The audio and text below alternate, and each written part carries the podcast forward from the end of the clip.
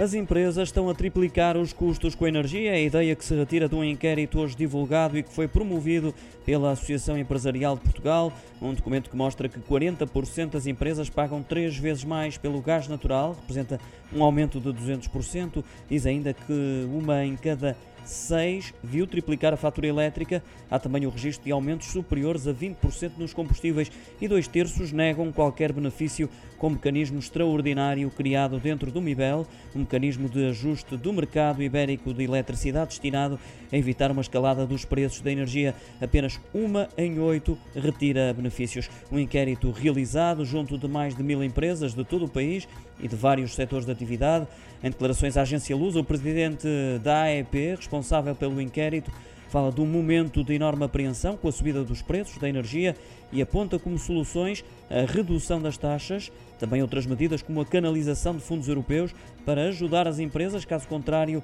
vão reduzir a atividade e também o investimento.